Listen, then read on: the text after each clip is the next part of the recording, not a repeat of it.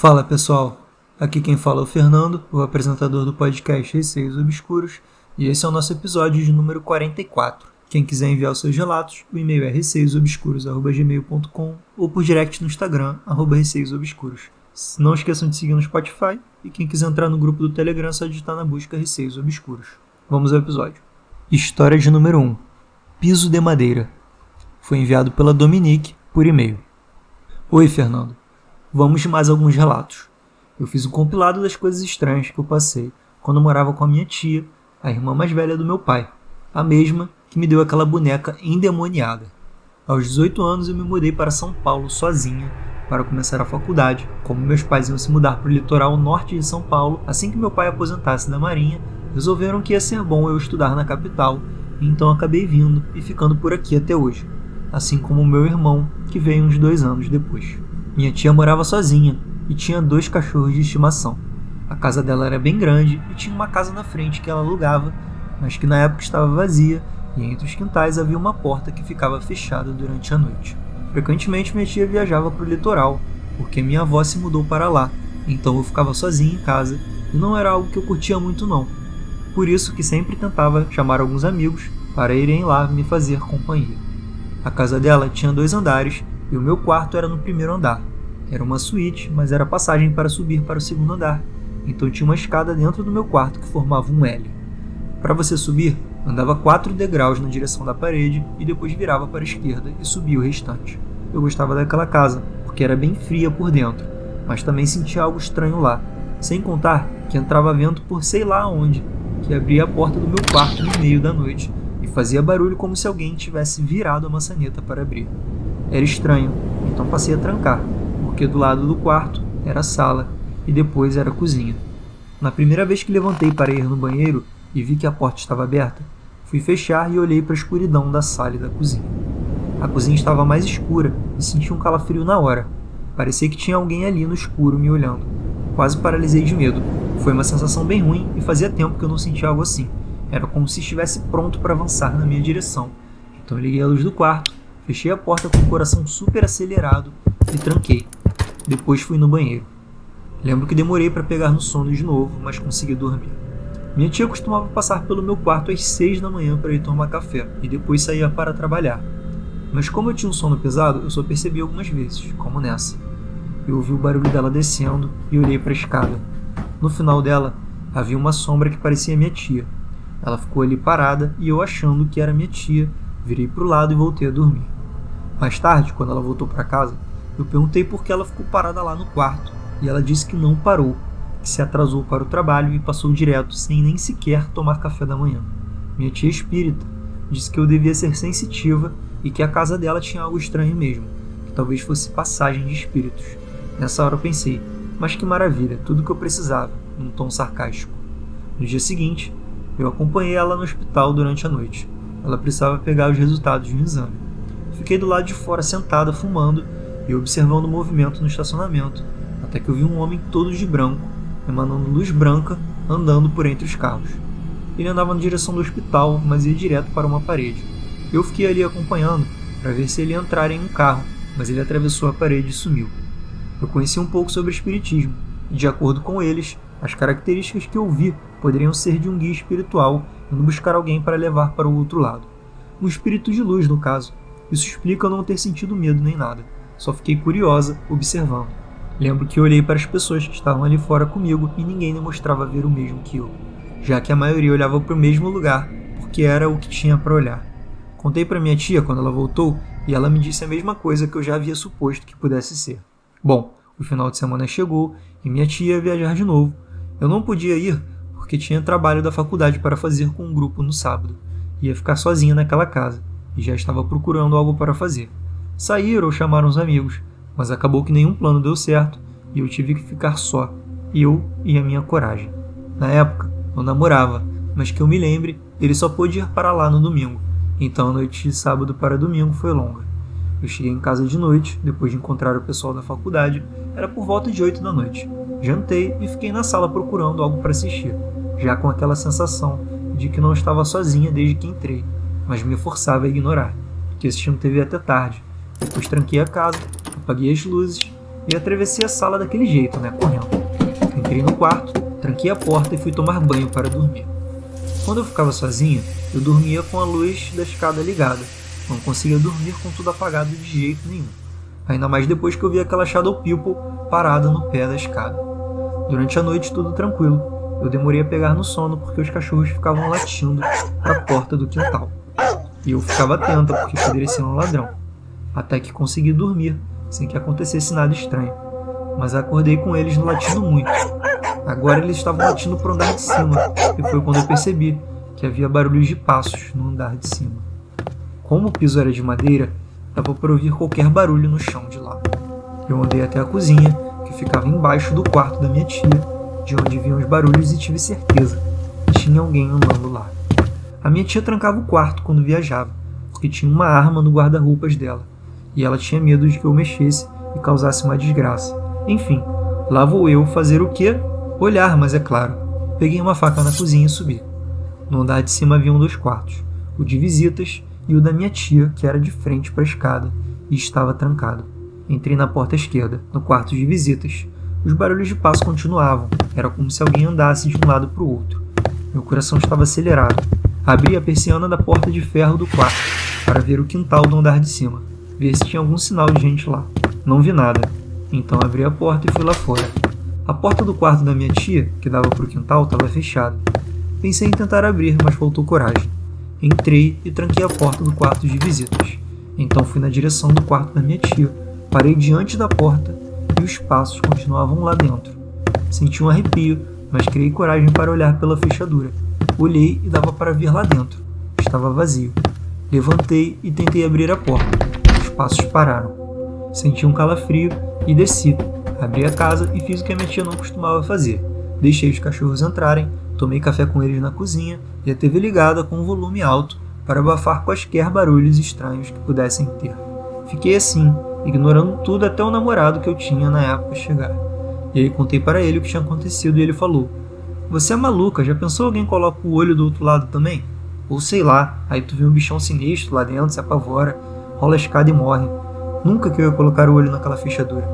Eu sinto calafrio até hoje só de imaginar alguém olhando para mim do outro lado da porta, na mesma hora que eu fui olhar. Bom, essas foram as coisas que aconteceram quando eu morei com a minha tia. Felizmente eu aprendi a fazer uma limpeza espiritual e nada de estranho aconteceu mais por lá. Mas coisas estranhas sempre acontecem comigo, já deu para perceber. Na próxima eu conto as coisas que aconteceram na casa que eu moro atualmente. Até. Dominique já é membro VIP aqui do podcast, já enviou várias histórias, muito obrigado novamente. Suas histórias realmente são bem detalhadas, gosto muito de editar e principalmente assustadoras, porque pelo visto a casa da sua tia ali já tinha um clima bem sinistro, né? Sua própria tia já falava que já aconteciam coisas estranhas. Teve o episódio do hospital, né? Que você viu lá o tal ser emanando uma luz branca e atravessando a parede. Claro que você deve ter ficado impressionada, mas mais por ter uma explicação do espiritismo, eu acho que ficou mais tranquilo nesse caso. Já o caso em que você estava sozinha em casa e ouviu os passos, eu acho que foi bem assustador. Parece que essas coisas insistem em acontecer quando estamos sozinhos, né? Porque quando tem muita gente em casa, isso nunca acontece. Você pegou lá a faca, né? Foi lá com a sua coragem, dar uma verificada no cômodo que estava ouvindo os barulhos, chegou até a olhar pela fechadura da porta, e como seu namorado da época disse que você era maluca, né, de olhar ali, vai que alguém olha de volta, nossa, bem cena de filme mesmo. E ainda assim assustador. E a sua decisão de deixar os cachorros entrarem, botar um som alto, acho que realmente ameniza, né? Tem outro ser vivo ali com você, tem uma TV e você não ouve direito mais os barulhos que você estava ouvindo. Foi uma tática muito boa. Acho que seja lá o que tivesse naquele quarto, também estava meio ansioso ali com a situação, porque parecia estar andando de um lado para o outro. Mas pelo menos ficou só ali no quarto, né? não quis dar um passeio pela casa e esbarrar com você. E agora, a história de número 2, que são dois relatos enviados pela Carolina por e-mail. Olá, Fernando, boa noite. Vim aqui prestigiar novamente seu podcast e sua forma maravilhosa de contar os nossos relatos. Obrigado, Carolina. Relato 1. Passos na madrugada. Vou começar a contar um novo relato, novamente da minha mãe, Estou escrevendo um texto bem grande com muitos detalhes para você entender, mas te deixo à vontade para cortar algo caso ache necessário. Lembrando que esse relato, apesar de falar de coisas de religião, não tem intenção alguma de qualquer coisa. Estou só descrevendo o ocorrido na época. Nessa época morávamos só eu e minha mãe. Eu devia ter uns 12 ou 13 anos, não tenho certeza. tinha mudado de apartamento para uma casa bem simples na periferia de Fortaleza, depois dessas viradas que a vida dá. Minha mãe estava numa fase de aceitação de mudanças de padrão de vida. Longe dos amigos de uma vida, tentando encontrar explicações e se apegando à fé para superar suas dores e aflições. Eu só via tudo acontecer e esperava do fundo do meu coração que ela ficasse bem e feliz. Vou falar um pouco sobre a personalidade de minha mãe. Ela sempre foi uma mulher incrível, com muitos amigos, sempre adorou conversar, normalmente é bem feliz, todos sempre adoram minha mãe. Porém, ela também tem uma tendência muito forte para a depressão e fundo do poço. Um dia, a convite de uma tia minha, passou a frequentar uma igreja evangélica. Nessa época, minha mãe fumava e bebia muito, além de tomar remédios para dormir. Apesar de frequentar a igreja, ela não mudou nada em sua vida ou rotina. Ela também passou a escutar esses programas que passam de madrugada, que falam de milagres e fé. Num desses programas, segundo ela, a pregação era sobre vícios e depressão. Ela sentiu que era Deus falando com ela e decidiu que iria largar o cigarro. Pegou todo o maço que tinha, amassou, saiu do quarto e foi jogar no lixo da cozinha, onde aproveitou para beber uma água. Eu estava no quarto com ela, dormindo sobre a cama dela numa rede. Voltou para o quarto, desligou a TV, se enrolou e deitou de costas para a porta. Até que de repente ela escutou um barulho vindo da cozinha, como se alguém estivesse mexendo nela. Até que ela percebeu que era o barulho do lixo sendo mexido e da tampa abrindo e fechando. Sabe aquelas lixeiras com pedal que fazem um super barulho quando você solta o pedal de uma vez? Pois é, depois disso ela escutou passos. Mas não eram passos normais, eram firmes e secos e faziam muito barulho no piso de cerâmica. Não eram passos humanos, lembravam mais cascos ou patas. Ela sentiu os passos se aproximando da sua cama e ouviu a respiração do Ciro, com raiva, bufando bem perto dela, até que sentiu seu colchão baixar e a respiração daquela criatura bem na sua nuca, uma bufada rápida e profunda. Ela começou a chorar e orar. O ser se levantou e fez todo o percurso novamente, do quarto para o corredor, sala e cozinha, ia e voltava abrindo e fechando o lixo. Algumas vezes apenas ficava em pé, ao seu lado, e outras vezes se debruçando sobre sua cama, deixando claro para ela que ele estava ali com ela. Seu medo era tamanho que ela começou a pedir a Deus que ela pudesse dormir, já que aquela coisa não iria embora, e pedia por tudo que aquilo não se aproximasse de mim. O tempo passou até que dormiu e acordou pela manhã, já sem aquele ser por perto. Esse não é um relato de conversão. Esse não foi o momento que minha mãe largou o cigarro ou se converteu ao Evangelho. Isso é apenas um relato sobrenatural, dentre tantos que tivemos em nossa vida. Relato 2: Sonhos se tornando realidade. Esse é um relato que aconteceu comigo. Acredito que quando se dorme, algo acontece entre o real e o sobrenatural. Não sei explicar o que é, na verdade. Deixei de buscar explicações, mas tenho muitas situações ao dormir, sejam pesadelos, sonhos lúcidos, despertares na mesma hora, entre 2h40 e 3h30, mas muitas vezes cravado às 3h15. Segundo minha neurologista, é super comum, é apenas a mudança no meu estágio do sono. O relato que contarei hoje é relacionado a sonhos premonitórios. Uma noite sonhei com meu pai, sonhei que ele estava num quarto na casa dele. Ele estava deitado em uma cama sem se mexer, mexendo apenas os olhos e os dedos das mãos, com as mãos coladas na cama. Nesse sonho era como se eu observasse todo o cenário em terceira pessoa. Eu me via entrando no quarto, chorando e pedindo perdão. Ele me pedia perdão também. Minha mãe estava presente, sua atual esposa também. Lembro de olhar para aquela cena toda e pensar: o que é isso que está acontecendo? Por qual motivo estou pedindo perdão? Nem quero estar aqui. Quando sinto algo em minha mente, entendo o motivo. Ele não pode andar e logo vai morrer. Um detalhe nessa época: fazia cerca de 10 anos que não via ou tinha nenhum contato com meu pai. Cortamos todo o contato quando eu tinha 16 anos. Acordei muito mal e sem entender o sonho, mas contei para minha mãe logo pela manhã Sempre que tem esse tipo de sonho, corro para contar para ela. Passaram dois dias, entro em casa depois do trabalho e minha mãe está na sala, sentada me esperando. Assim que eu entro, percebo que ela quer me contar algo. Ela pergunta como foi meu dia, enrola uma conversa quando solta. Lembra do seu sonho? Nessa hora, imaginei que ela fosse falar que meu pai tinha morrido. Mas a verdade é que ele estava no hospital. Estava fazendo vários exames, pois estava sem os movimentos no pescoço para baixo. Ele simplesmente acordou sem conseguir se movimentar. Não sei os detalhes. Pelo que sei, hoje ele está bem, continuo sem nenhum contato com ele ou a família dele. Vou contar uma outra situação também envolvendo a família do meu pai. Meu pai tem vários irmãos, mas nunca suportei o meu tio mais novo. Nosso santo nunca bateu, lembro de não gostar dele mesmo enquanto criança. Esse relato faz uns 5 anos. Tive um sonho com ele uma noite. Primeiro, eu o via no caixão, depois eu chegava para contar para minha mãe que eu tinha visto ele morto. Lembro que ele estava com uma blusa laranja no sonho. Tudo era meio embaçado, mas a blusa laranja era bem nítida. Também contei para minha mãe, assim que lembrei do sonho, falei que era daqueles sonhos reais. No dia seguinte pela manhã, chegou a notícia que ele havia infartado e falecido no dia anterior. Tive outros desses sonhos super reais, mas esses foram os premonitórios. Carolina, obrigado novamente pelos seus relatos. O primeiro relato foi muito bizarro.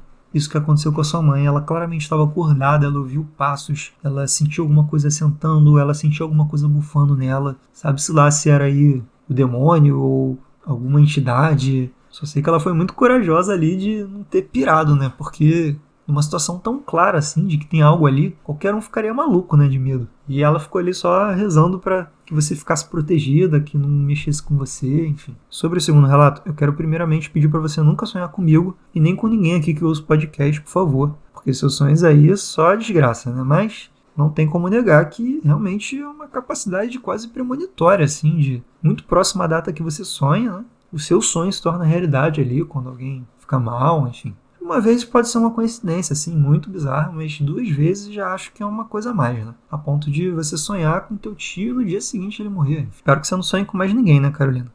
E o episódio de hoje termina por aqui. Espero que tenham curtido. Quem gosta do podcast, não esquece de seguir no Spotify, enviar seus relatos por e-mail receiosobscuros.gmail.com ou por direct no Instagram, arroba receiosobscuros. Quem quiser entrar no grupo do Telegram, é só digitar na busca Receios Obscuros. Um beijo a todos e até o próximo episódio.